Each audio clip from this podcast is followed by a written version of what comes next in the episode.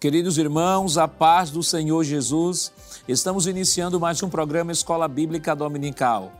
Gratos a Deus por sua audiência. Desejamos a você que Deus continue lhe abençoando. Você que nos assiste através do canal 14 em Recife e região metropolitana e pelas repetidoras em todo o estado de Pernambuco. Também pelo canal no YouTube, Rede Brasil Oficial, e pelo Spotify da Rede Brasil. Aproveite este momento de início do programa e compartilhe nossa programação com seus amigos e familiares. Hoje estudaremos a última lição do quarto trimestre com o título Missões e a Volta do Senhor Jesus. E para comentar a lição, contamos com a presença do evangelista Alessandro Barreto. Irmão Alessandro. A paz do Senhor, pastor Jackson. Do evangelista Jonathan Lucena. Pai, irmão Lucena. Pai do Senhor, pastor Nando Jackson. E do professor e auxiliar irmão Jonas Santana, parte do irmão Jonas. Pai do Senhor, pastor Nando Jackson. Encerraremos esse trimestre relacionando a ordenança bíblica da evangelização mundial com o retorno de Jesus. Veremos que o caráter de urgência da obra missionária tem a ver com a perspectiva iminente da volta de Cristo. Enfatizaremos que devemos proclamar o evangelho para o pecador a fim de que ele se arrependa de seus pecados e creia que Jesus é o seu único e suficiente Salvador.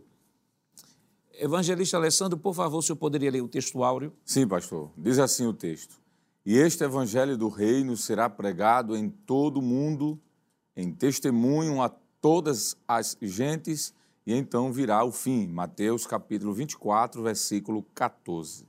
Irmão Lucena, qual a verdade prática desta semana? A verdade prática diz o seguinte, pastor: a grande comissão deve ser cumprida antes do arrebatamento da igreja. Irmão Jonas, quais os objetivos da lição desta semana? Pois não, pastor. A lição de hoje tem dois objetivos. Primeiro, explicar a dimensão da tarefa missionária até que Cristo volte. Segundo, relacionar a volta de Jesus com a obra missionária. A leitura bíblica em classe para a lição de hoje está em Mateus, capítulo 24, versículo 3 ao 14. Acompanhe conosco. E, estando assentado no Monte das Oliveiras, chegaram-se a ele os seus discípulos, em particular, dizendo: Dize-nos quando serão essas coisas e que sinal haverá da tua vinda e do fim do mundo. E Jesus respondendo disse-lhes: Acautelai-vos, que ninguém vos engane, porque muitos virão em meu nome, dizendo: Eu sou Cristo, e enganarão a muitos. E ouvireis de guerras e de rumores de guerras. Olhai, não vos assusteis, porque é mister que isso tudo aconteça, mas ainda não é o fim. Porquanto se levantará nação contra nação, e reino contra reino, e haverá fomes, e pestes e terremotos em vários lugares. Mas todas essas coisas são o princípio das dores. Então vos hão de entregar para serdes atormentados, e matar-vos-ão, e sereis odiados de todas as gentes por causa do meu nome. Nesse tempo, muitos serão escandalizados, e trair-se-ão uns aos outros, e uns aos outros se aborrecerão. E surgirão muitos falsos profetas e enganarão a muitos. E, por se multiplicar a iniquidade, o amor de muitos se esfriará. Mas aquele que perseverar até o fim será salvo. E este evangelho do reino será pregado em todo o mundo, em testemunho a todas as gentes, e então virá o fim. Queridos irmãos, estamos iniciando o seu programa Escola Bíblica Dominical, esta semana estudando a última lição de nosso trimestre, que tem sido um trimestre bastante abençoador. Temos aprendido muito sobre missões transculturais e esta semana estamos concluindo a lição desse trimestre com a lição 14, que tem como título Missões e a Volta do Senhor Jesus. Semana passada estivemos estudando a lição de número 13, que teve como título O propósito de missões. E naquela lição nós estivemos apontando o alvo da obra missionária e também conscientizando que cada cristão, ou trazendo a mente, ou trazendo, fazendo a exposição de que cada cristão ele deve ter a consciência de que ele é responsável por essa missão. Essa semana nós estamos concluindo esse trimestre e é uma oportunidade de ouro para que você, professor de escola dominical, inicie a sua, a sua lição, a sua exposição em sala de aula, fazendo uma retrospectiva do que foi aprendido durante todo o trimestre. É claro que você não pode tomar muito tempo da aula, que vamos dizer, eu acredito que, no geral, cada professor deve ter aí em torno de uma hora de exposição. Então, se você vai trazer uma, uma reflexão ou uma retrospectiva, melhor dizendo, da lição do trimestre, é importante que você tome isso no máximo aí uns cinco minutos para que os alunos possam relembrar o que foi apresentado durante trimestre e lembrar de que uma lição ela está diretamente relacionada com outra, como várias, vários anéis de uma corrente. Então, é importante que você, professor, possa fazer essa retomada do assunto, essa revisão logo no início do trimestre, para encerrar o trimestre com a lição que está sendo estudada durante esta semana. Uma outra questão também que é importante pontuar é que o tempo de exposição da escola dominical é muito precioso. E é tão precioso que nós não podemos desperdiçá-lo sob hipótese nenhuma. E o que o senhor quer dizer com isso, pastor? Queremos dizer que nós precisamos, como professores de escola dominical, preparar bem a nossa lição, estudar a nossa lição, não deixar para estudar um dia antes, nem no mesmo dia que vai fazer a exposição da lição. Você vai, é, é a oportunidade de você, durante a semana, ir mastigando cada, cada tópico. A nossa lição, ela tem um quadro de leitura diária, né, que são leituras sugeridas desde a segunda-feira até o sábado. Então você pode pegar ali aquele texto da leitura diária que há, que é um recurso que está em nossa lição. Na segunda-feira você pega o texto da segunda, vai fazer a leitura do texto da segunda, medita no texto da segunda e assim até o sábado. E ao mesmo tempo meditando em cada tópico da lição para que no domingo você possa, como professor de escola, estar muito mais tranquilo com relação àquilo que vai expor, a ter tranquilidade e segurança naquilo que vai expor, para que não aconteça como às vezes pode, às vezes acontece, um ou outro professor que por uma situação ou outra ah, não dedicou o devido tempo ao estudo da escritura e às vezes acabam preenchendo o espaço ou o horário da revista da escola dominical, contando testemunho, contando testemunhos pessoais, contando visões, às vezes até profetizando, é, preenchendo com qualquer coisa. Na verdade, às vezes, isso ocorre por conta justamente da falta do preparo do professor. Então é importante que o professor se prepare. Escola dominical é um estudo dirigido, é um estudo direcionado não, não há como uh, fazer uma exposição de uma lição de escola dominical sem ter estudado. Não devemos colocar na conta do Espírito Santo a nossa omissão. Se eu fui omisso com relação ao estudo da lição, eu não vou dizer, não, o Espírito Santo na hora vai me dar condição para que eu possa expor. Não, não, não posso fazer isso, até porque Jesus disse que o Espírito Santo nos faria lembrar se o Espírito Santo nos faria lembrar, é porque se pressupõe que eu já tenha lido o texto, já tenha estudado o texto, e no momento da exposição do texto, o Espírito Santo estaria me lembrando acerca daquilo que eu estudei. Então, são pontos que precisam ser considerados. Acredito que a maioria dos nossos irmãos, dos professores de escola dominical, não estão enquadrados dentro desta desta observação que eu estou fazendo, mas é sempre bom estar relembrando porque sempre temos novos professores que estão entrando aí nas fileiras de professores de escola dominical e precisam ter isso em mente de que ser professor de escola dominical envolve não só um privilégio, mas muito mais uma grande responsabilidade. Então, evangelista Alessandro, é uma tarefa, ser professor de escola dominical é uma tarefa que requer, como Paulo diz, né? Se é ensinar, haja dedicação. Então, a dedicação deve fazer parte da vida do professor da escola dominical. Sim, pastor, sem sombra de dúvida. É, nós entendemos de que a responsabilidade que é colocada sobre o professor ou a professora é grande porque pessoas estão sendo formadas ali. Existe uma formação cristã, não é? Nós temos várias faixas etárias, desde a mais pequena, o berçário, maternal, até a fase adulta, que estão sendo, como eu falei, moldados, formados. E o professor e a professora que está em sala de aula, ele tem esse, esse dever de fazer isso com maestria. Esse texto que o senhor citou, se é ensinar, haja dedicação ao ensino, ele tem um, um, um significado muito profundo. E, ademais, nós temos que ter a ideia de que Jesus nos comissionou, comissionou a cada professor que está em sala de aula, para fortalecer as bases da sua igreja, não é? Porque dependendo do ensino que a igreja vai receber na escola dominical, essa igreja vai ser fortalecida ou não, não é? Veja que responsabilidade tremenda nós temos de estar diante de Deus fazendo com que as bases da sua noiva, da sua igreja, estejam ali alicerçadas. E, além disso, pastor, estamos em um tempo muito difícil, não é? em que muitos ensinamentos contrários às Escrituras têm surgido, ensinamentos completamente diferentes daquilo que estão exarados aqui nas Escrituras, e o professor de escola dominical serve como esse bloqueio, como essa, como essa vamos dizer assim, um, um muro de proteção, não é?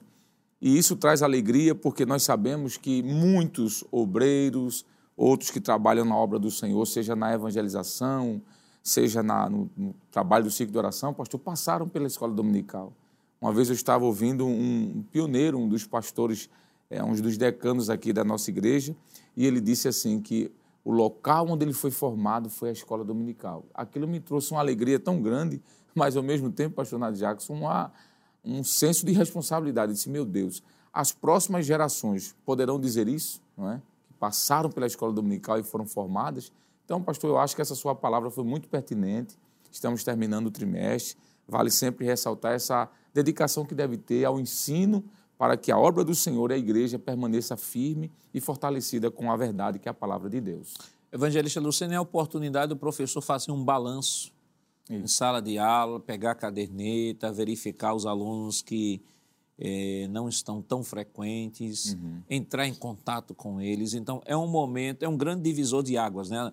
É uma virada de semestre, é. É, de ano e de semestre.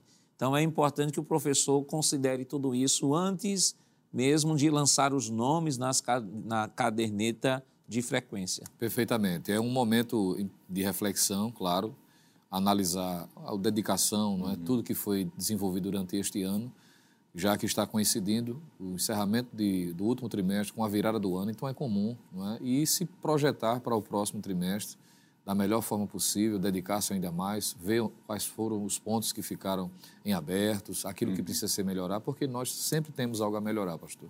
E é uma oportunidade, claro, não só para o aluno, propriamente dito, que está na escola dominical, melhorar a frequência, é muito comum, não é? no, no final do ano, em razão do comércio, da agitação de atividades, ah, principalmente aqui no nosso estado, e alguns se projetaram, no próximo trimestre eu vou matricular com mais propriedade, está mais frequente, e o professor, claro, claro que o compromisso do professor é o ano inteiro, mas, sobretudo, o professor precisa cada vez mais se dedicar e fazer esse levantamento, analisar, ver quem são os alunos que precisam dessa assistência. Hoje nós temos a, vários recursos à nossa disposição, às vezes em, em decorrência da distância, questão geográfica, alguns residem até em bairros diferentes da própria congregação, mas um telefonema, uma mensagem, acredito que é muito importante para esse momento também, para que haja um estímulo maior, para que no próximo trimestre, próximo ano, 2024, já comece com a carga total. E é importante, irmão Jonas, que o professor faça uma autocrítica, né? uma autoavaliação, como é que eu como é que eu me importei durante esse ano, de fato eu cumpri com excelência o chamado que Deus colocou em minhas mãos, eu me preparei adequadamente. Será que eu dei uma boa aula? Eu estive preocupado, eu promovi a interação dos alunos em sala de aula. Então, é um momento também, é, não só da questão administrativa, da preocupação com os alunos, mas também do professor dizer assim: olha, eu preciso melhorar porque eu, devo, eu preciso buscar a excelência. Certeza, pastor. O professor ele é um eterno aluno. Então, como aluno, ele precisa saber realmente os pontos fracos, os pontos fortes, onde eu erro e, acima de tudo, procurar melhorar. Acima de tudo, procurar melhorar. Verificar é, o que foi que faltou durante o ano para começar o novo ano é, sem essas falhas, né? para promover melhor ensino, porque nós trabalhamos com uma matéria que ela não se acaba num, num ciclo. Lá fora, a pessoa entra numa faculdade, entra em qualquer curso, ele sabe o dia que vai sair. Ele, ele pode dizer assim: eu sei o dia que vou entrar, e sei o dia que vou sair. Mas na escola dominical nós não temos isso. Na escola dominical nós entramos, mas quando é que a gente sai? Quer dizer, não tem idade específica, o ciclo não está fechado, significa que nós somos um eterno aprendiz. Só em o professor ter isso na mente e passar para os alunos já sabe, aqui essa faculdade é para toda a vida, né? Só quando termina aqui, sinal que a gente já foi para a glória celestial. Irmão Alessandro, evangelista Alessandro, missões e a volta do Senhor Jesus, essa lição ela fecha com chave de ouro, né? Tudo que nós já temos uhum. estudado sobre missões, tanto, tanto no modo geral da perspectiva transcultural, mas vez por outra foi citada aqui também a missões, as missões locais, missões urbanas e missões rurais. E o tema dessa lição, missões e a volta do Senhor Jesus, na verdade, ela vem trazer uma reflexão de que enquanto a igreja do Senhor estiver aqui na terra, cabe a ela a incumbência de manter esta, esta mensagem é, propagada, esta mensagem levada até os quatro cantos da terra, porque a, a nossa maior força motivadora de propagar esta mensagem é justamente esta esperança do nosso Senhor e Salvador Jesus Cristo. Sim, pastor. É, essa lição, eu acredito que foi muito bem escolhido o assunto, porque nós estamos vivendo de fato nos últimos dias. Nós estamos nos últimos dias. Nós estamos aqui com isso, predizendo o retorno, o retorno de Jesus para hoje ou amanhã, mas sabemos que a, a qualquer momento isso acontecerá. E se estamos nos últimos dias, como o apóstolo João disse ao escrever seu livro do Apocalipse, já estamos na última hora. É? No, no, Evangelho de João, no, quer dizer, no texto que ele escreve da Carta Universal, ele usa essa expressão, já estamos na última hora. Não é nem no último dia, nem no último ano, nem no último mês, ele usa a expressão última hora. Então já estamos nessa última hora. Se João estava dois mil anos passados, Imagine nós. Então, de fato, já estamos na última hora. Então, se estamos na última hora, missões é algo urgente. Eu acredito que missões e a volta de Jesus estão de fato ligados uma coisa com a outra. Isso mostra a responsabilidade que a igreja deve ter, que vem cumprindo, não é? Desde o começo do trimestre até agora, nós estamos trabalhando com essa temática de missões. E essa fala de Jesus em Lucas, quer dizer Marcos, desculpe-me, capítulo 16 e o verso 15, ela está, parece que, muito mais forte hoje, né? quando Jesus disse, e disse-lhe Jesus, ide por todo mundo, por todo mundo, e pregai o evangelho a toda criatura. Esse imperativo que Jesus coloca sobre a responsabilidade da igreja tem sido cada vez mais, pastor, evidenciado a necessidade de colocar isso em prática minuciosamente. É? Como eu falei, muitas barreiras têm se levantado, perseguições, estudamos sobre a igreja perseguida, barreiras do campo filosófico, político, ideológico, acadêmico, para impedir que esse evangelho do reino seja pregado, pastor. Então, nada mais, nada menos do que levantarmos a bandeira do evangelho e, de fato, levarmos o, a pregação é, da mensagem cristã ao máximo de pessoas. Estamos, de fato, nos últimos dias, nas últimas horas, e a volta de Jesus está breve. E, por isso, a igreja precisa sair, como tem feito, né, das quatro paredes, evangelizando aí o mundo afora. Que é o Alcançando o Mundo até que Cristo volte. E antes de comentarmos esse primeiro tópico, tem um texto aqui que eu acho interessante, é Romanos capítulo 15, versículo 4, que diz assim: Pois tudo o que no passado foi escrito, para nosso ensino foi escrito, a fim de que, pela paciência e pela consolação das Escrituras, tenhamos esperança. Ou seja, a Escritura como uma fonte de esperança no registro da revelação de Deus ao longo da história. Paulo diz assim: e tudo isso que Deus registrou, ou, ou orientou que fosse registrado, foi para que a partir disso aí pudessem, nós pudéssemos ter a esperança, a nossa viva esperança, não só na fidelidade de Deus ao longo da história, assim como Deus foi fiel ao longo da história, Deus também é fiel na promessa, em cumprir a promessa na vinda do seu filho Jesus Cristo. E esse texto de Mateus 24, aí eu queria chamar a próxima tela, esse texto de Mateus 24 é um texto que é bastante marcante, porque pode-se dizer que é o tanto Mateus 24 quanto Mateus 25, são dois capítulos que trazem é, o sermão escatológico de Jesus, o maior sermão escatológico de Jesus. E aí nós temos aí a urgência da pregação por causa dos sinais que antecedem a volta de Cristo. Vale destacar de que toda essa, uh, todas essas predições de Jesus no capítulo 24 e 25 se deram justamente em decorrência da pergunta dos discípulos, né? Quais sinais que antecederiam a sua vinda, e aí vai o desdobramento. Então, nós temos, irmão Lucena, nesse capítulo, diversas predições de Jesus, que ah, Jesus aponta que estariam antecedendo a sua vinda. Algumas pessoas, alguns críticos, às vezes pegam esses textos e dizem assim: mas o que Jesus falou é mais do mesmo, porque sempre existiram guerras, sempre existiram rumores de guerras, sempre existiram terremotos, sempre tiveram é, epidemias. Né? Então, algumas pessoas até tentam descredibilizar essas profecias e dizer assim: que Jesus falou foi mais do mesmo qualquer pessoa que, que falasse isso aí não estaria falando nada diferente daquilo que já acontecia na história. Só que quando nós atentamos para o texto bíblico, nós percebemos que da fala de Jesus para frente há um diferencial muito grande. Um diferencial pelo índice de ocorrências, pelo aumento, por exemplo, questão dos terremotos, a quantidade de, de terremotos registrados, lugares em que os próprios estudiosos diziam que era impossível ter terremotos, já houve terremotos.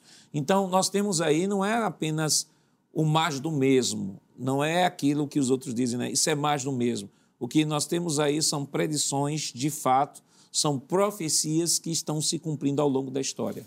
De fato, pastor. E foi muito importante o senhor fazer menção, é, a princípio, do que gerou a, a razão, a motivação pela qual Jesus expressa-se da forma como se expressa em Mateus 24 até para facilitar, o que naturalmente vai exigir do professor não só se limitar ao texto, claro que pela questão de espaço a lição se limitou a capítulo 24, mas pegar textos paralelos como Marcos 13, versículos do 1 ao 13, Evangelho de Lucas, capítulo 21, versículos de 5 a 36 e reunir essas informações, até porque, pastor, ao fazer uma leitura rápida, é, haverá uma dificuldade, por exemplo, a princípio, por parte de alguém que fizer uma leitura sem considerar os demais textos e contexto, de que está sendo tratado tudo dentro do mesmo período histórico temporal. E precisa se fazer essa diferenciação, porque Jesus está tratando de mais de um assunto ao mesmo tempo. Por exemplo, em Mateus 24, quando os discípulos, ao verem a estrutura do templo e fazem aquela pergunta, não é? É, é, diante do que Jesus afirmou, versículo 2: Não vedes tudo isto? Em verdade vos digo que não ficará aqui pedra sobre pedra, até que não seja derribado versículo 3 diz: estando assentado no Monte das Oliveiras, chegaram-se a ele os seus discípulos em particular, dizendo: dizendo Dize-nos quando serão essas coisas e que sinal haverá da tua vinda e do fim do mundo. Então, veja, Jesus está tratando de mais de um assunto aqui. Então, vai ter a necessidade de o professor ter esse conhecimento geral desses textos e considerar o contexto, pastor, bíblico, teológico, que nós principalmente defendemos como cristãos evangélicos, pentecostais e assembleanos, é? fazendo um endosso. Porque é, o texto vai estar tratando dos sinais que antecedem a vinda de Cristo. Haverá momentos em que ele estará tratando de questões relacionadas ao período da grande tribulação. E se o leitor, se o professor não tiver esse devido cuidado, pode, no lugar de trazer edificação, gerar confusão.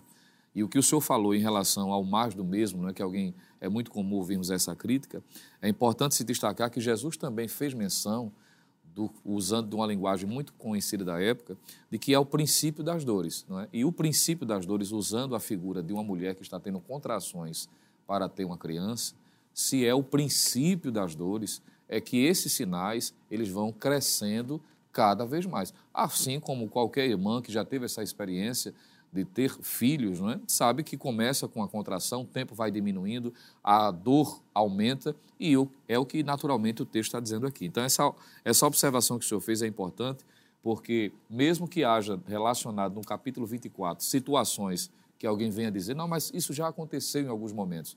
Lembremos da expressão que Jesus utilizou, princípio das dores, indicando de que a partir da sua predição, daquilo que ele falou profeticamente, haveria uma incidência maior, o que naturalmente está acontecendo.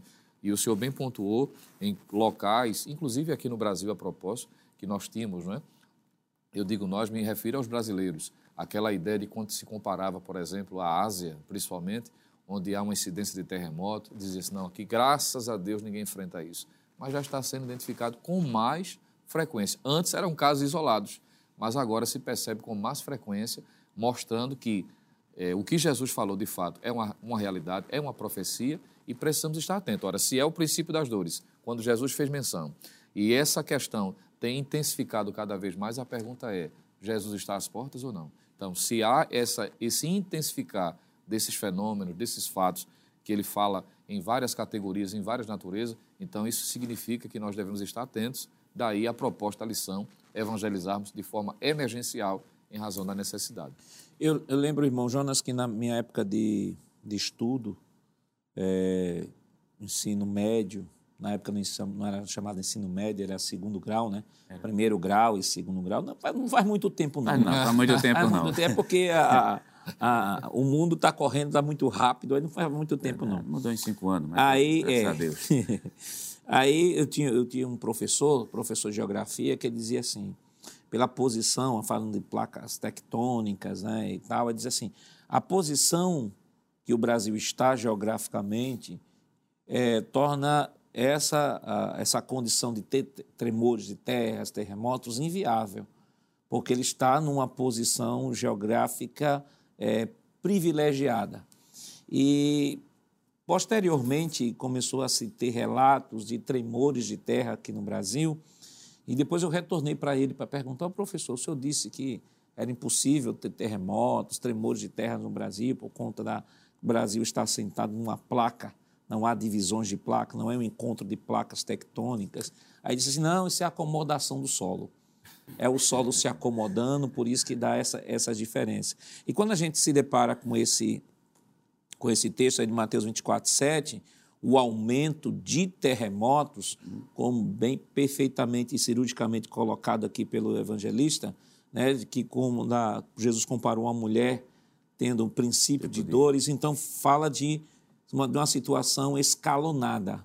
É algo que Jesus está falando aqui, que situações aqui do capítulo 24 e 25, que iniciaria o cumprimento pós sua, pós sua, a sua ascensão, como por exemplo é o versículo versículo 2, ele diz: E ele, porém, lhe disse: Vocês estão vendo todas estas coisas? Em verdade vos digo que não ficará aqui pedra sobre pedra que não seja derrubada. Veja, ele aponta para algo que aconteceu de fato no ano 70, mas como o evangelista diz, isso compreende um período histórico muito grande e é, é, é importante que o professor ele possa ter cuidado para não aplicar informações que não dizem respeito à igreja, à igreja e, por exemplo, pedra sobre pedra, que sem que seja tudo derribado, está falando sobre a destruição do templo.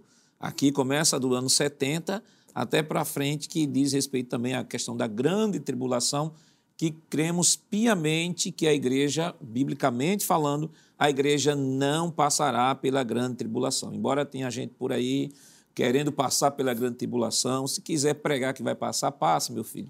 Quiser ficar para passar, pode passar. Mas nós cremos piamente que a igreja do Senhor Jesus Cristo, como Paulo diz, nós fomos livres da ira vindoura, então é preciso que o professor tenha cuidado na interpretação desse capítulo 24 para não começar a fazer afirmações que não é a intenção do texto que seja realizada. É, se o professor da escola dominical é, ele colocar como base, que é bíblico, que com certeza vai ser trabalhado posteriormente aí, que no arrebatamento da igreja, a igreja espera Jesus e nós iremos para o céu. No pós-tribulacionismo, a pessoa espera o anticristo e a igreja não sobe para o céu.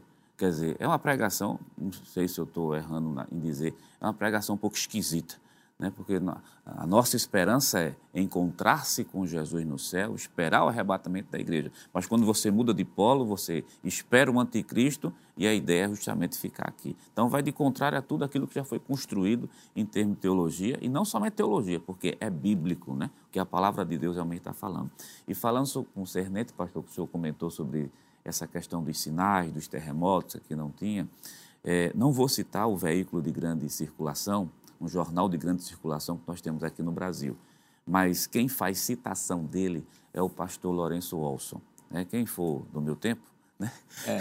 um livro chamado Alinhamento dos Planetas, pastor Lourenço Olson, ele faz a citação de um jornal de grande circulação aqui de nível nacional do Brasil, ele diz, olha, é, há menos de 50 anos, ele dizia, há menos de 50 anos nós temos uma crescente onda de epidemias e de terremotos. Quer dizer, e a tendência é aumentar e nunca diminuir. Aí concorda claramente com aquilo que o evangelista acabou de dizer. A tendência é de aumento. E diga-se de passagem outra coisa: isso não depende do ser humano. Não, há, não venha dizer porque é presença de fábrica, de poluição, não. Placa tectônica, ninguém, ninguém comanda a placa tectônica e lixo nenhum aqui em cima vai fazer ela se mexer lá embaixo, não. Então, o que Jesus está dizendo é: esses sinais é, antecedem justamente o que? a volta de Cristo Jesus. Então, o professor tem que deixar bem claro isso. É o princípio, está crescendo, e pelo fato de a gente estar tá enquadrado em muitas dessas situações aqui, significa que a igreja tem que pregar o evangelho para alcançar o maior número possível de pessoas. Nós vamos continuar comentando ainda sobre este assunto, mas, claro, depois do nosso rápido intervalo. Voltamos já.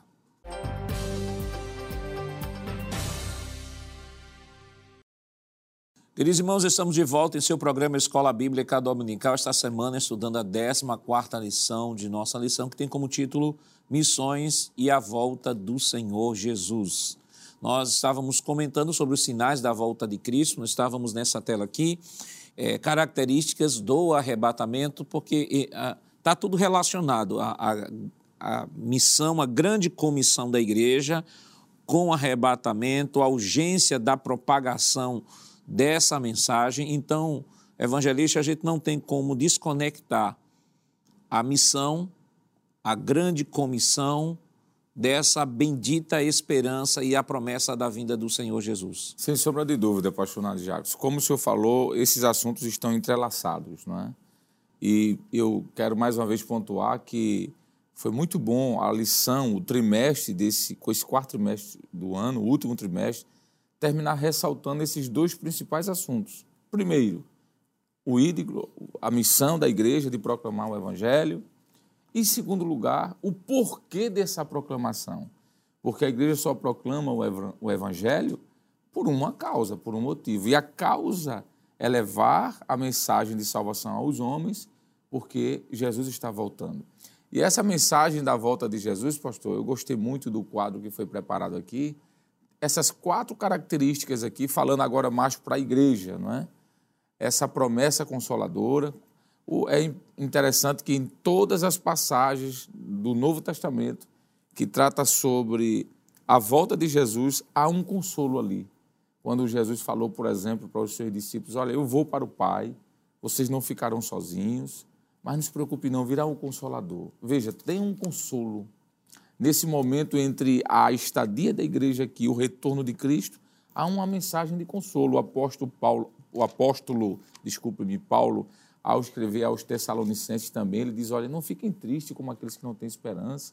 Então, de alguma forma, essa promessa do arrebatamento, pastor, traz à igreja, em meio ao caos em que estamos vivendo, uma mensagem de consolo. Nós estamos em meio ao caos, estamos pregando o evangelho, mas fiquem tranquilos, virá o fim e esse fim vai ser para levar a igreja daqui. Então, é uma mensagem também motivadora. Esse texto de Hebreus, quando eu olhei para aqui, eu lembrei.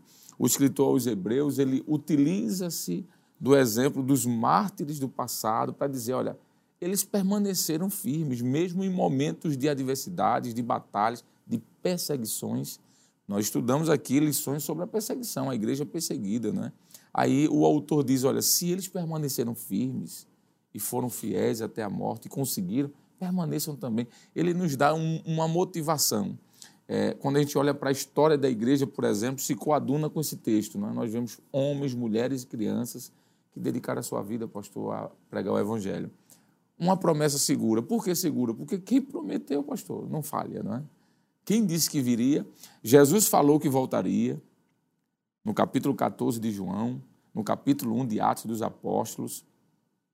No momento da sua ascensão, da sua subida aos céus, os próprios anjos testificaram também, dizendo: Olha, esse que está subindo aí vai voltar. Os anjos confirmaram essa promessa. Os apóstolos, pastor Paulo fala sobre o retorno de Jesus. João é quem mais fala depois do, de Paulo sobre a volta de Cristo. Não é? O próprio Pedro diz também que para o Senhor um dia é mil, um, um, ano, um dia pode ser mil anos, mil anos um dia, falando da volta de Cristo. Então, é uma promessa segura, porque Jesus prometeu, os apóstolos afirmaram, os anjos confirmaram, e não resta sombra de dúvida, pastor, que essa última palavrinha aqui, olha, é uma promessa seletiva, fala a respeito de que só participarão desse momento arrebatamento aqueles que de fato aceitarem a mensagem do Evangelho. Ela é seletiva não no sentido fatalista da palavra, pastor, como uma corrente teológica prega de que o Senhor escolheu uns para o céu e outros para o inferno. Não, ela é seletiva no sentido de que só irá subir ou participar desse momento glorioso aqueles que aceitarem, enquanto convida, obviamente, a mensagem do Evangelho.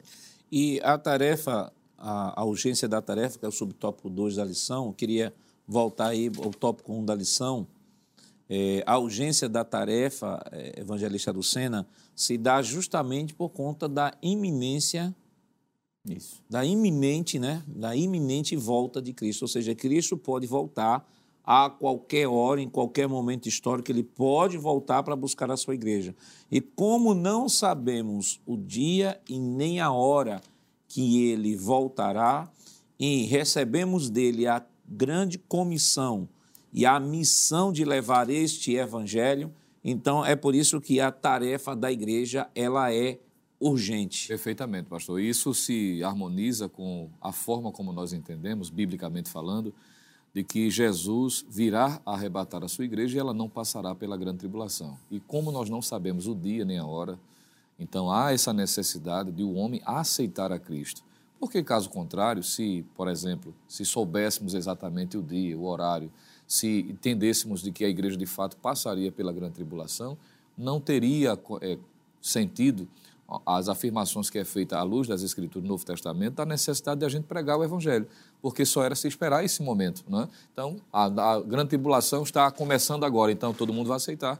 Não teria necessidade de aceitar antes, porque todo mundo estaria ciente que aquele momento, vamos dizer, seria o momento em que a grande tribulação seria instaurada, então, naturalmente, logicamente seria mais conveniente para alguns aceitarem naquele momento. E enquanto o evangelista Alessandro estava falando sobre essa é, coligação, né? essa relação que existe entre o trabalho missionário, a evangelização e a vinda de Cristo, eu me lembrei de um texto de Tiago que ele trata exatamente a respeito desse princípio, que diz respeito da, da necessidade de perseverarmos, o que inclui naturalmente com a tarefa que nós exercemos como cristãos, como servos de Deus. Em Tiago capítulo 5, o versículo de número 7, ele diz o seguinte: Sede, pois, irmãos, pacientes, ou pode ser traduzido como perseverantes também, até a vinda do Senhor.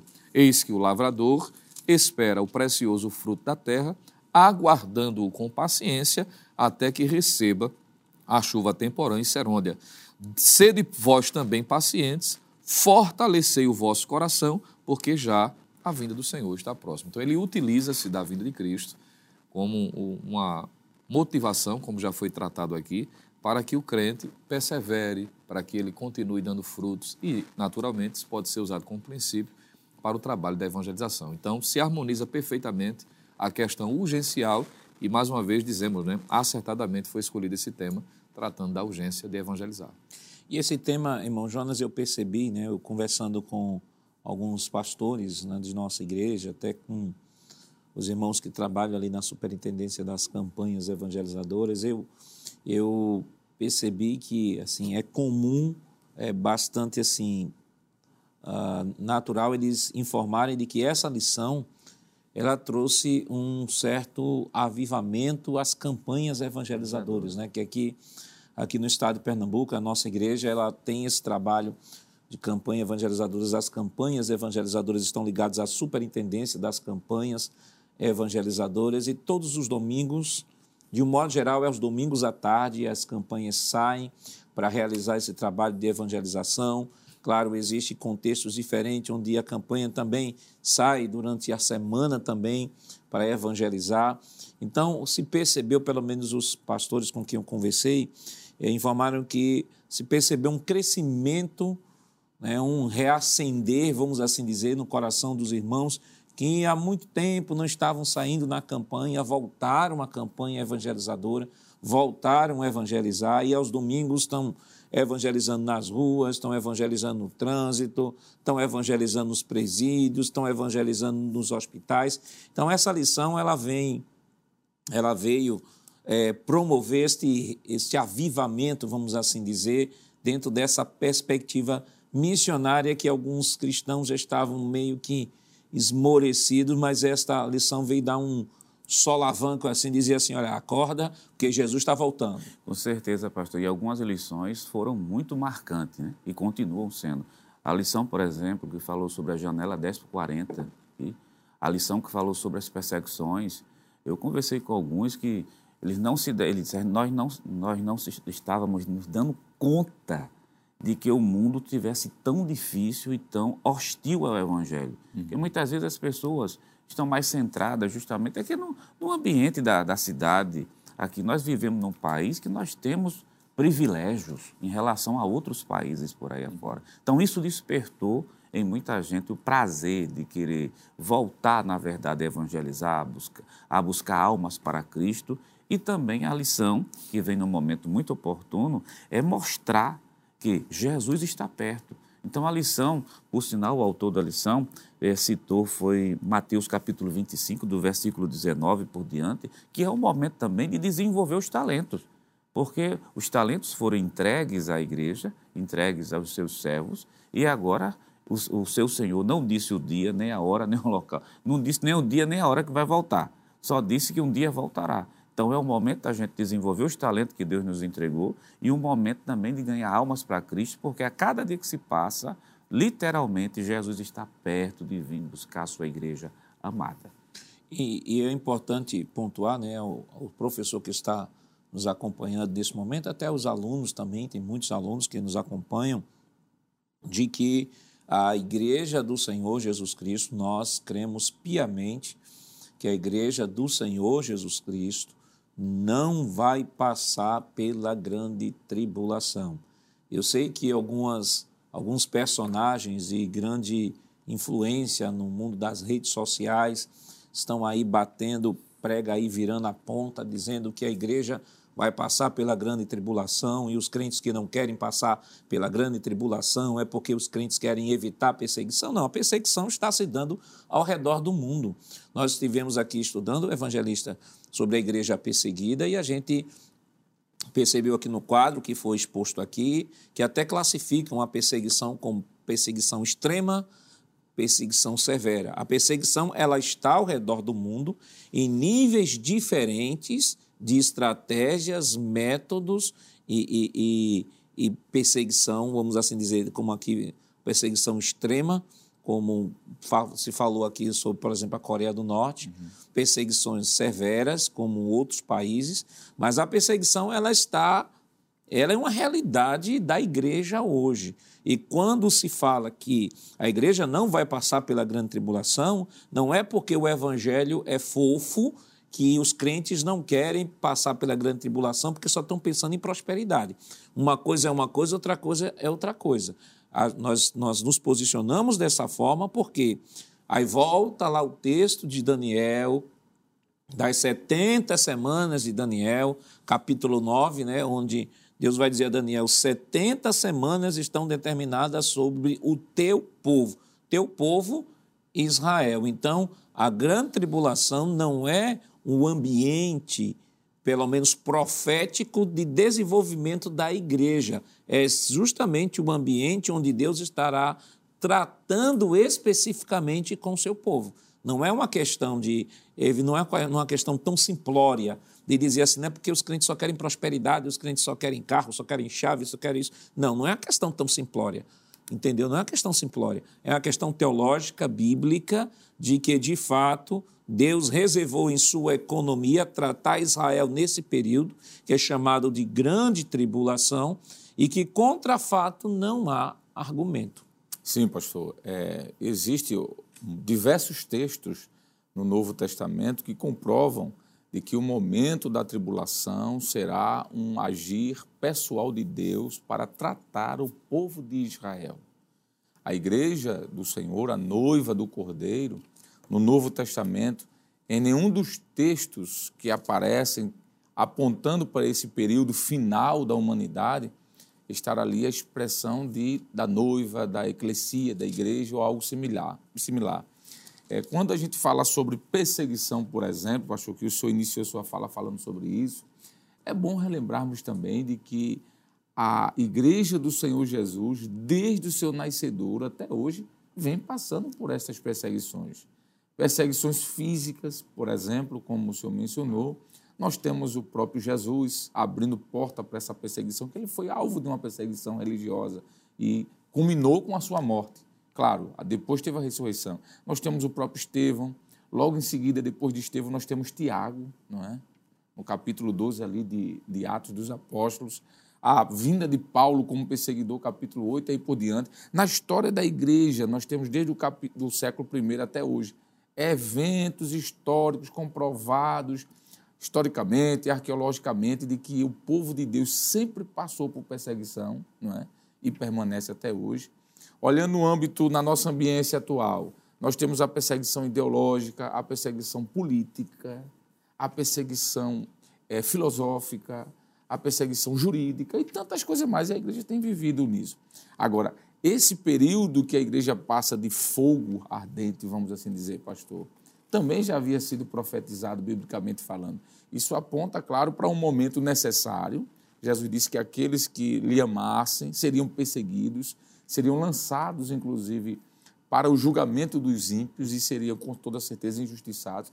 Então, isso faz parte de um processo histórico mas isso não é a tribulação, a grande tribulação. Como já foi dito pelo Senhor, esse momento será um momento do tratamento de Deus com o povo de Israel. Paulo fala sobre isso aos romanos, quando ele trata a sua carta aos romanos, e é bom dizer que a carta de Paulo aos romanos é uma carta direcionada à igreja, mas há capítulos específicos que Paulo está tratando com o seu próprio povo, com os judeus.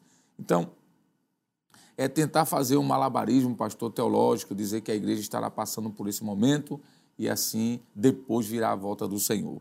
O que resta nos dizer é de que nosso compromisso é pregar o evangelho antes que esse tempo venha chegar. Há um texto aqui, é 1 Tessalonicenses capítulo 1, versículo, é, versículo 9 e 10, que diz o seguinte: porque no que se refere a nós, as pessoas desses lugares falam sobre como foi a nossa chegada no meio de vocês e como, deixando os ídolos, vocês se converteram a Deus para servir o Deus vivo e verdadeiro. Versículo 10. E para aguardar dos céus o seu Filho, a quem ele ressuscitou dentre os mortos, a saber, Jesus, que nos livra da ira vindoura. Então, irmão Lucena, não há como contestar ou defender de que a igreja passará pela grande tribulação é, a partir apenas da ilação de que é porque a igreja brasileira vive essa doutrina aí frouxa da prosperidade próprio apóstolo Paulo deixa claro, concatenando lá com a exposição dele do capítulo 9, 10 e 11 uhum. de Romanos, que, como a Bíblia ela tem uma harmonia em sua teologia, que está em perfeita sincronia com a Daniel capítulo 9, versículo 24 ao versículo 27. Então não há como contestar. De fato, pastor, é uma doutrina bíblica, não é? Está revelado nas escrituras e entender de outra forma é, fica em dificuldade de harmonizar com esses textos que já foram aqui de forma exaustiva mencionada. Até quando nós analisamos o livro de Apocalipse, a propósito, que o evangelista Alessandro fez a menção do termo eclesia, não é? aparece constantemente dos capítulos de 1 ao capítulo de número 3. Curiosamente, estou dizendo curiosamente no sentido irônico, o capítulo de número 4, quando João recebe a convocação do próprio Senhor dizendo subi aqui, não é?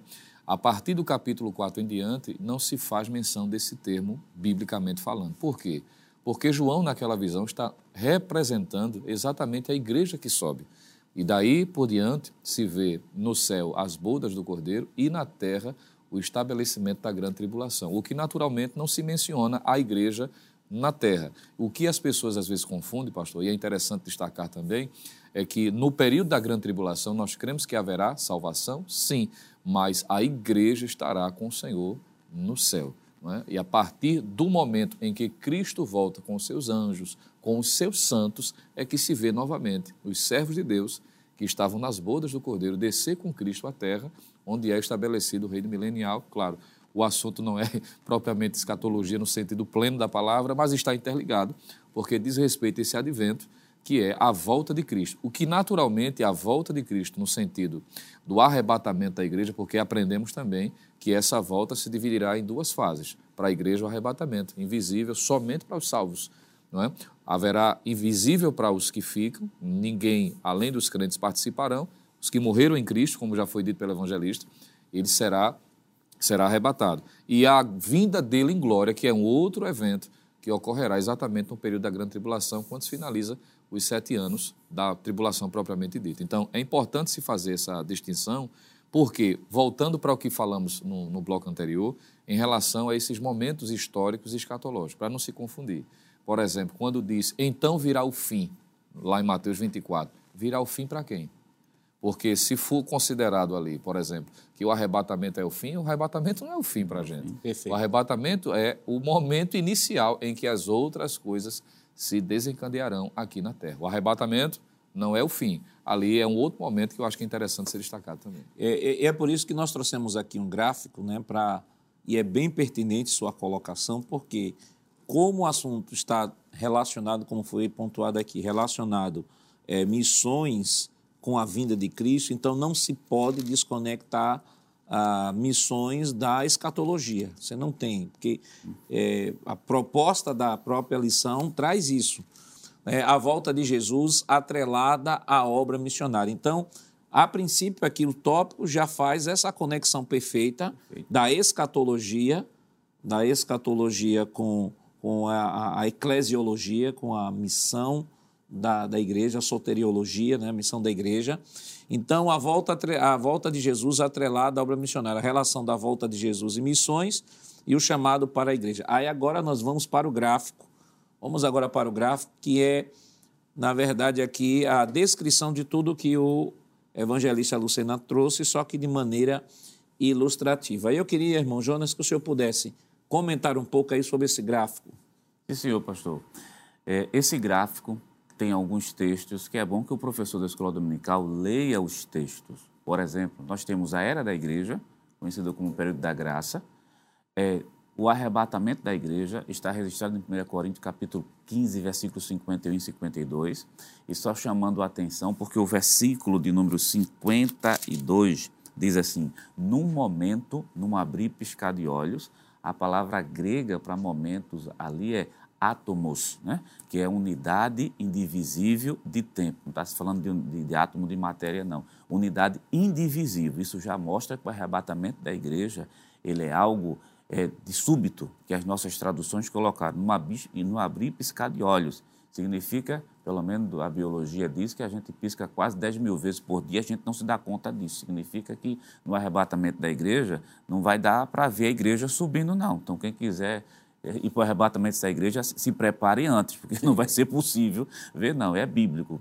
Tem 1 Tessalonicenses capítulo 4, versículo 13, são os versículos que mostram justamente o arrebatamento da igreja, e logo acima nós temos justamente os versículos que vão mostrar o tribunal de Cristo. Romanos capítulo 14, versículo 10, primeiro livro aos Coríntios, capítulo 3, versículo 10 a, 15, segundo livro dos Coríntios, capítulo 5, versículo 10, que fala que a igreja passará por esse tribunal, não é para condenação, é sim para dar galardão aos seus servos. E nós temos aí, pastor, como o senhor já citou, Daniel 9, 27, que vai justificar justamente esse período de, de sete anos. Né? São três anos e meios, mais três anos e meios.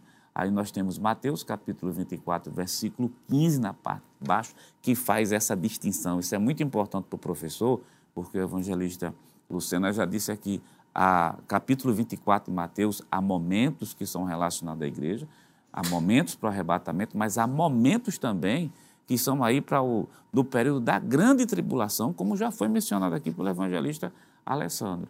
Terminou o período dos sete anos, está logo aqui embaixo, para justificar biblicamente, está lá embaixo, olha, Apocalipse capítulo 6, versículo número 19, aí vem a segunda vinda de Cristo em glória, nós temos Mateus capítulo 25, porque Mateus capítulo 24, capítulo 25 é um bloco único do discurso de Cristo, mas está aí bem dividido, e ainda tem o versículo que se correlaciona e mostra essa verdade de Mateus 25, é justamente Apocalipse, pastor, capítulo 19, do versículo 11 até o versículo número 21, e depois, é claro, julgamento do trono branco, Nova Jerusalém, a eternidade futura, não é escatologia, o assunto em si, mas por aqui o professor tem a base bíblica necessária para justificar que a igreja do Senhor não passará pela grande tribulação. Se ele, se ele focar somente no capítulo 15, versículos 51 e 52,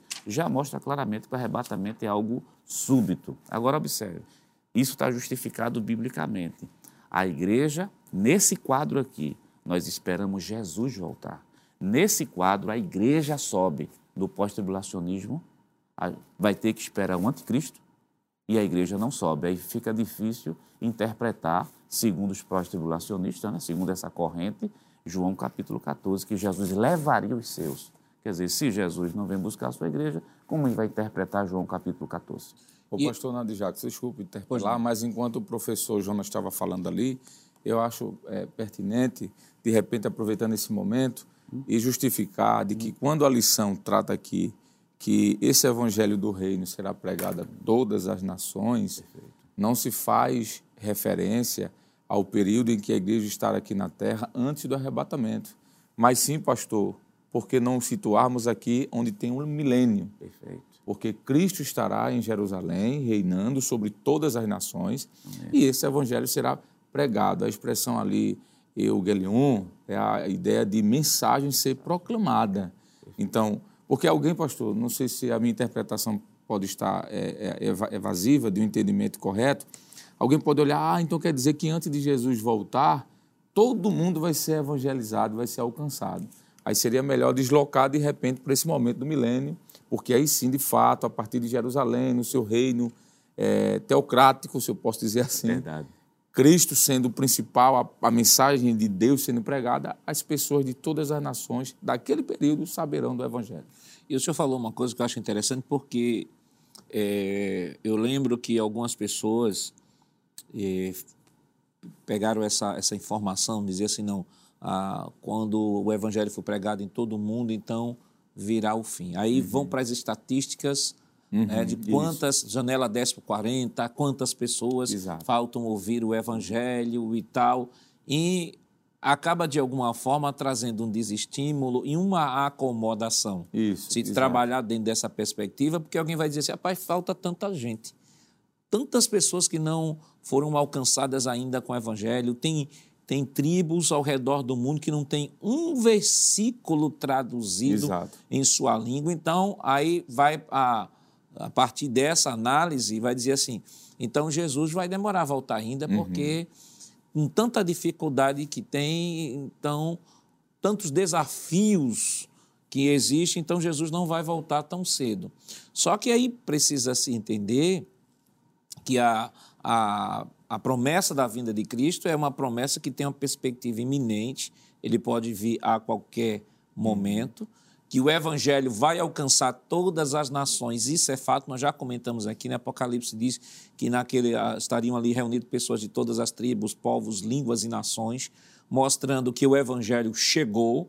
Muitas vezes nós nunca teremos informações de trabalhos que estão sendo desenvolvidos ao redor do mundo na propagação do Evangelho. Só Deus é capaz de, capaz de mensurar com precisão como está a, a, a evolução desta grande tarefa da comunicação do Evangelho e a sua colocação foi pertinente porque estamos falando da totalidade. Isso. Né? Porque quando a Bíblia diz, pastor, que o evangelho do reino será pregado a todas as nações, a palavra ali é etnos.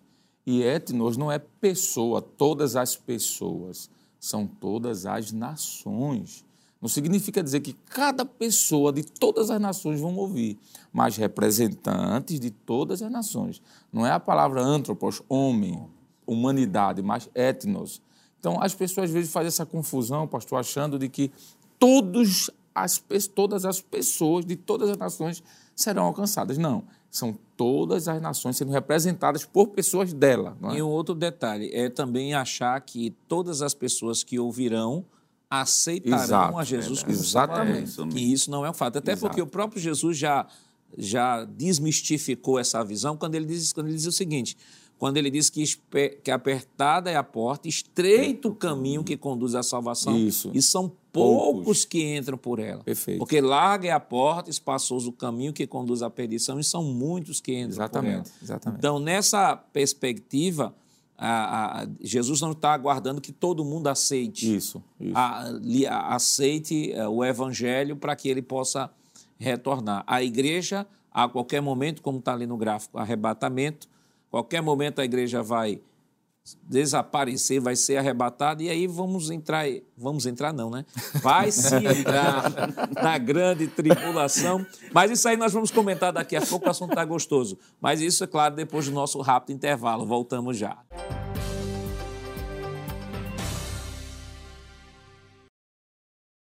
Queridos irmãos, estamos de volta para o último bloco desse seu programa Escola Bíblica Dominical e nesta oportunidade estudando a 14ª lição que tem como título Missões e a Volta do Senhor Jesus. E no bloco anterior nós já estávamos comentando o segundo ponto e trabalhando aqui este gráfico. Então, evangelista Alessandro, só para a gente dar uma finalização aqui. Sim, senhor. A era da igreja aí diz respeito desde a, a inauguração da igreja lá em Atos capítulo 2 até os nossos dias. Esta seta aponta para o arrebatamento, tempo esse que de fato a gente não tem noção, ninguém sabe. A Perfeito. qualquer momento a igreja vai ser arrebatada e está aí. Temos aí as referências bíblicas do arrebatamento. Sendo a igreja arrebatada, vai ainda, em relação à igreja, vai estar diante do tribunal de Cristo. A palavra bem aí, a palavra colocada lá no grego para definição de tribunal de Cristo. Esse tribunal não é condenatória para é, para receber apenas a, o galardão. E aí estamos falando da igreja. Aqui na terra, aí três anos e meio, mais três anos e meio, sete anos de tribulação, referência de Apocalipse 6 e 19. A abominação da desolação, a igreja não vai passar, nós citamos aqui primeiro 1 Tessalonicenses 1 e 10, uhum. né? e aí nós temos aí, veja o texto que nós citamos ali, Daniel 9, 27, Daniel 11, 31 e Mateus 24, 15, mostrando de que essas referências se ref... estão diretamente relacionadas à nação de Israel. Perfeito. Como Apocalipse 11, 2 e 3, Apocalipse 12, 14, Apocalipse 13 e 5, está se referindo exclusivamente a Israel. E aí nós temos, depois aí da grande tribulação, sete anos, nós temos a vinda do Senhor Jesus, nós temos aí o julgamento das ovelhas e dos bodes, conforme Mateus 25, 21 ao 46, que é aquilo que o evangelista Lucena trouxe aqui uhum. e alertou aos professores para não misturar tudo, dizer que aquilo ali diz respeito à igreja.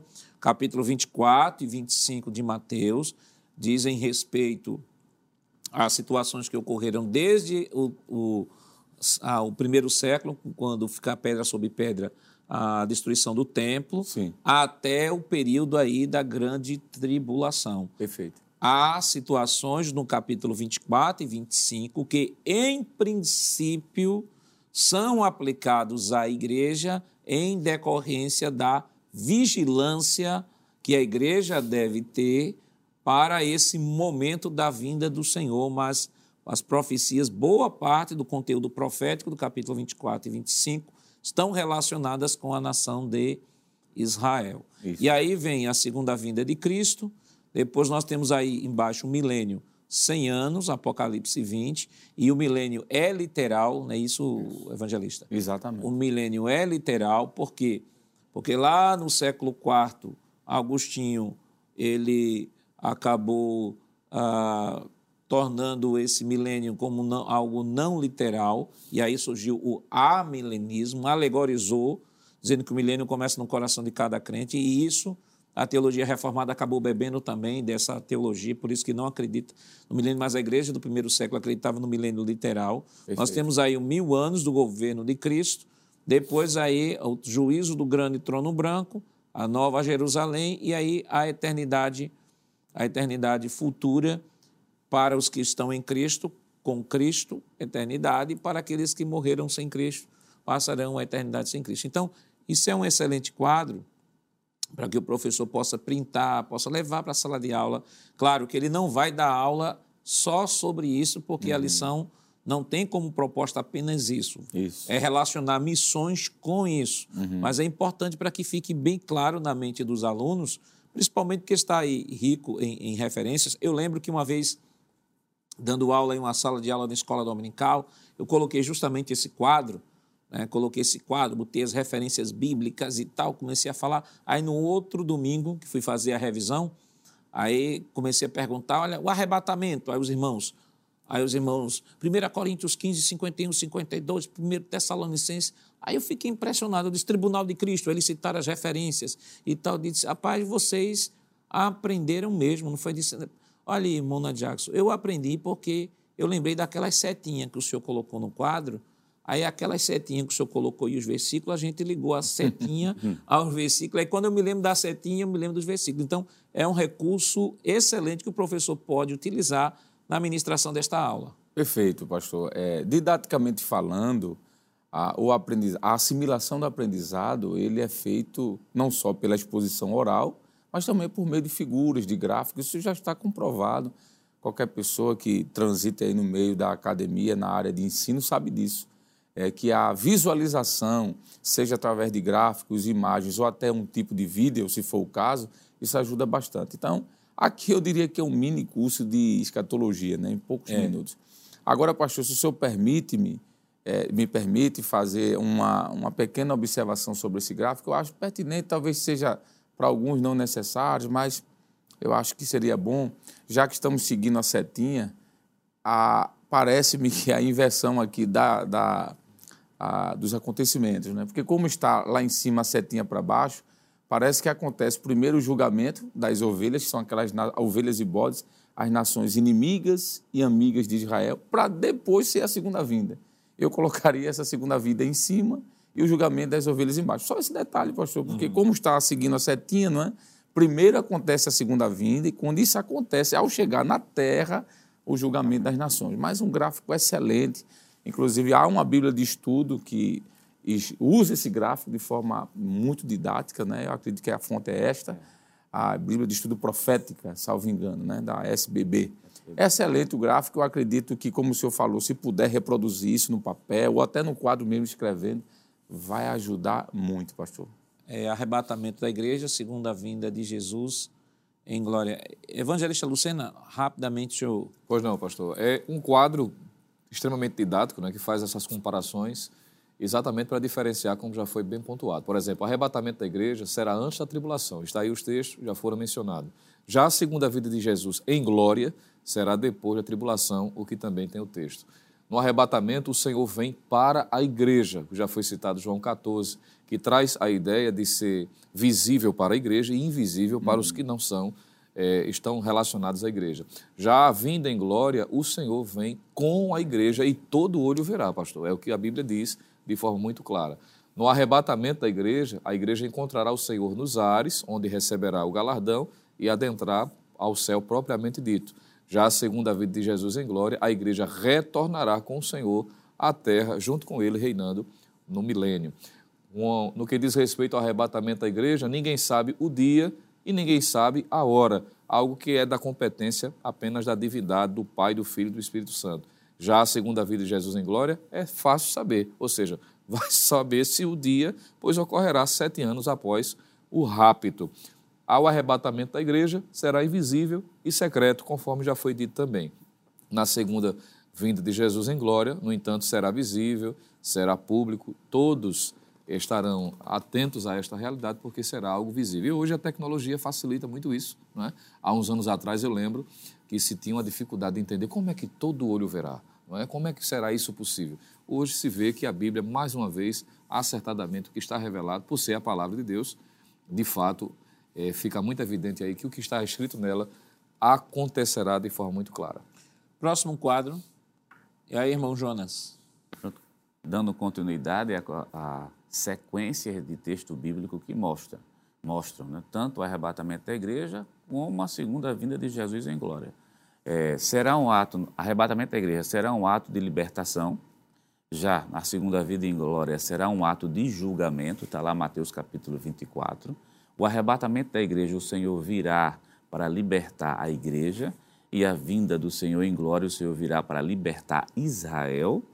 O Senhor reunirá os seus santos no arrebatamento da igreja. Primeiro livro, é, a Tessalonicenses, capítulo 4, do 18 a 19, é imprescindível para isso. Já a segunda vinda de Jesus em glória, os seus anjos reunirão os remanescentes de Israel. Então, a partir desse quadro, a gente tem a distinção muito clara sobre arrebatamento da igreja e segunda vinda em glória. E diga-se de passagem que os versículos aí nenhum deles foram tirados fora de contexto, não. É, vamos para a, o tópico 2 da nossa lição. Tópico 2 da nossa lição, nós falamos aí sobre a relação da volta de Jesus em missões e trouxemos esses quadros demonstrativos. Vamos agora para o chamado para a igreja. É, aqui a próxima tela, a missão da igreja, fazer missões locais e fazer missões transculturais. E aqui missões locais, evangelista envolve missões urbanas e missões rurais. Sim, pastor. O próprio texto em si, o termo, quero dizer, já delimita que tipo de parte geográfica, vamos assim dizer, é essa. Missão local.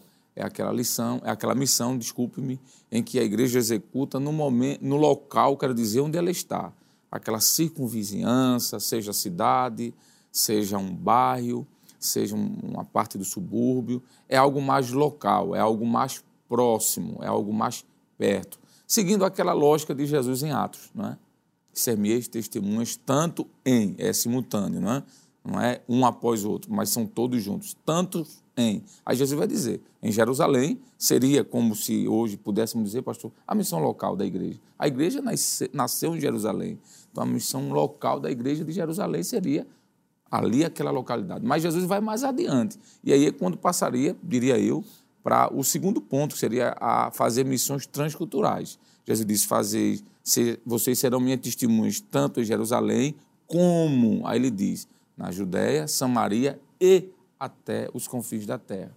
Então, a diferença básica, pastor, de missões locais e transculturais, locais são aquelas missões no ambiente, na ambiência onde eu estou, no bairro, na cidade, no estado, e a transcultural, já diz o próprio texto, trans, fala de transportar transportar a cultura no sentido de ir para um lugar diferente, para um povo diferente, uma língua diferente. Por mais que, fazendo um adendo, nós vimos em lições passadas que essa missão transcultural também pode ser local.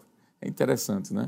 No Brasil, por exemplo, há vários é, grupos de etnias, de povos de outras nações que vivem aqui. Então, alcançando esses povos e essas etnias, nós estamos fazendo as duas coisas quando se relaciona ao país em que estamos tanto a local como a transcultural. Mas, basicamente falando, a transcultural é quando se rompe as fronteiras e vai para outro país.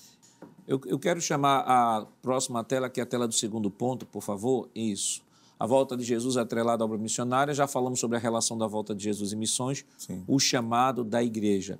Esse tópico, evangelista, como já foi colocado aqui para o evangelista Alessandro, é, mostra não só a responsabilidade da igreja na missão transcultural, mas a responsabilidade da igreja também como missões locais.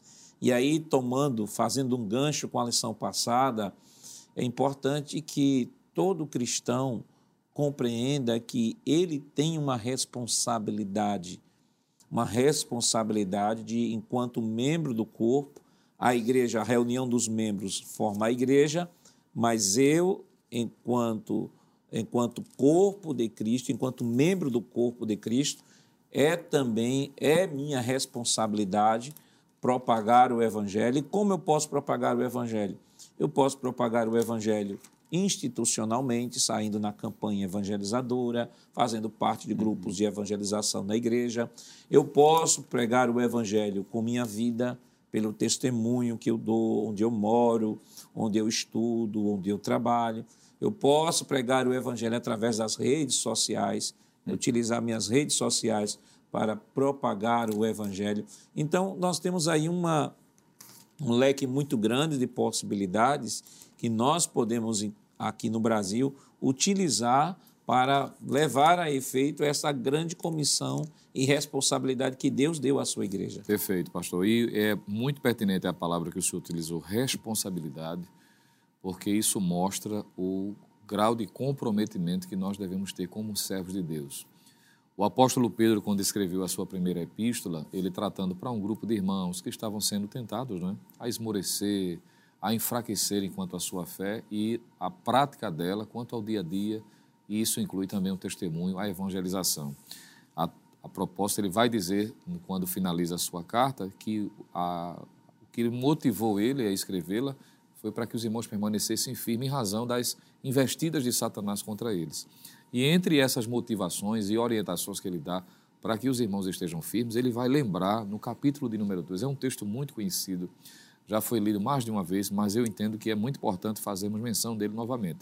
1 de Pedro, capítulo 2, versículo 9 e versículo 10, quando diz assim: Mas vós sois a geração eleita, o sacerdócio real, a nação santa, o povo adquirido, para que anuncieis as virtudes daqueles que vos chamou das trevas para a sua maravilhosa luz. E ele segue dizendo no versículo 10: Vós que em outro tempo não erais povo, mas agora sois povo de Deus, que não tinhais alcançado misericórdia, mas agora, agora alcançaste misericórdia. Então há um misto aqui de privilégios que ele aponta para aquilo que, como crentes, nós desfrutamos, não é? o status espiritual que em Cristo nós desfrutamos, mas o que está atrelado de responsabilidade também porque ele diz assim, para quê? E ele fala de propósito. Uhum. Essa expressão para quê está dizendo para o qual motivo, entre outras coisas, nós recebemos esses privilégios. Não é só para desfrutarmos de forma egoísta, mas para que anuncieis, ele diz, para que nós proclamemos. E isso aponta para a responsabilidade. E é bom que se diga, pastor, que já foi tratado também, mas como é uma aula final que está finalizando esse trimestre, lembrar de que a omissão em relação a essa responsabilidade vai ser julgada também. O senhor mencionou aqui, junto com o evangelista Alessandro e o professor Jonas, sobre o que vai ser dado como galardão aos que serviram ao Senhor com alegria. E ali não tem nada a ver com salvação, como já foi bem destacado, mas tem a ver com serviço. E ali vai ser cobrado não é, se exercemos de forma correta ou não e colocamos em prática essa responsabilidade. Então, é importante que, como cristãos, nós entendamos isso. E, tendo conhecimento da Escritura, daí o motivo pelo qual a lição fez essa correlação e foi feito mais de uma vez pontuação dos fatos escatológicos que estão revelados na Bíblia. Porque entendendo como vai ser o fim, pastor, isso nos motiva para resgatar, para ir em busca, não porque nós precisamos no sentido, porque já somos crentes, já somos salvos em Cristo, mas para que o outro possa desfrutar. Entendendo o fim, então isso nos motiva, mostrando que nós temos uma grande responsabilidade.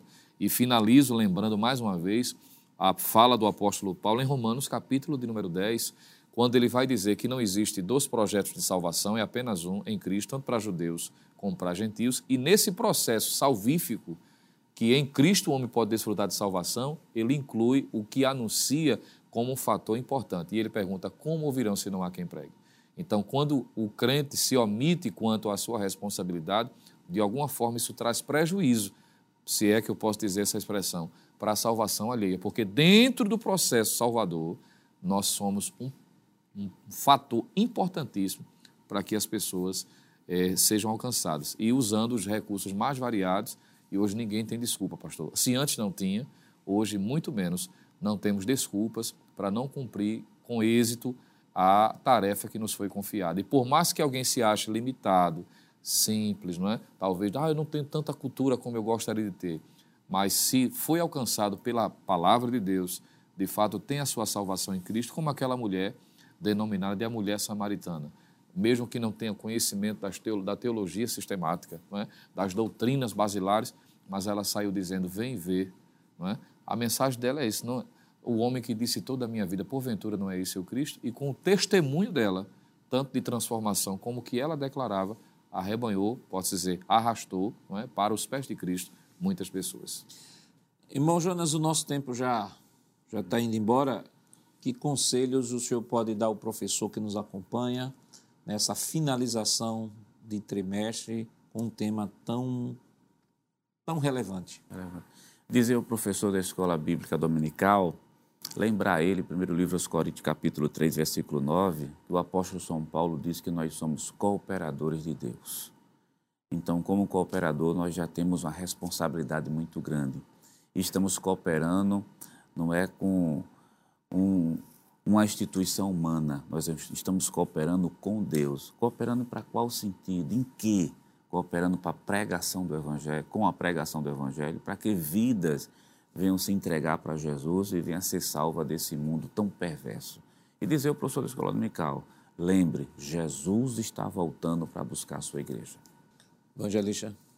É, pastor, eu quero aproveitar nesse momento e dizer que eu acho que é um momento de gratidão aplicar tudo que foi dito, mas também agradecer a Deus, levantar a classe, fazer uma oração, agradecer ao Senhor por mais um ano, por mais um trabalho. Eu quero aproveitar também já colocar em prática, é, agradecer a Deus, a Jesus, ao Espírito Santo que nos ajudou, agradecer ao nosso pastor presidente pela oportunidade de estar aqui. Quero agradecer ao senhor, pastor Nath Jacos, que é o nosso superintendente, pela deferência em nosso nome estar cooperando aqui quando preciso. Muito obrigado pela oportunidade. Agradecer aos amigos aí. Eu acho que o professor tem que fazer isso, agradecer, pastor. Nada mais do que. Não podemos esquecer isso. Obrigado. Muito bem, pastor. Eu diria, é, diante de tudo que já foi proposto, é, lembrar aos alunos que não se fique com esses princípios somente durante esse período do trimestre. Né? É. Como o senhor bem iniciou o programa, fazendo aquele momento de reflexão, mas lembrar aos alunos que o trimestre está terminando quanto a essa temática. O trimestre que vem teremos uma outra, mas os princípios devem ser colocados, principalmente, sobretudo, com mais evidência no próximo ano. Aproveitando o gancho aqui de sua palavra, gratidão, o senhor me empresta a sua palavra. Queremos Queridos irmãos, em nome do nosso pastor presidente, pastor Ailton José Alves, da Superintendência das Escolas Dominicais, trazer aqui uma palavra de gratidão a você, meu irmão, minha irmã, meu amigo, minha amiga que tem nos acompanhado durante todo este ano de 2023. Que o Senhor continue lhe abençoando em todos os seus caminhos e queremos deixar aqui um texto para a vossa meditação, em nome de nosso pastor é, que está aqui em Hebreus capítulo 6, versículos 10, 11 e 12, que diz o seguinte: Porque Deus não é injusto para se esquecer do trabalho que vocês fizeram e do amor que mostraram para com seu nome, pois vocês serviram e ainda estão servindo aos santos.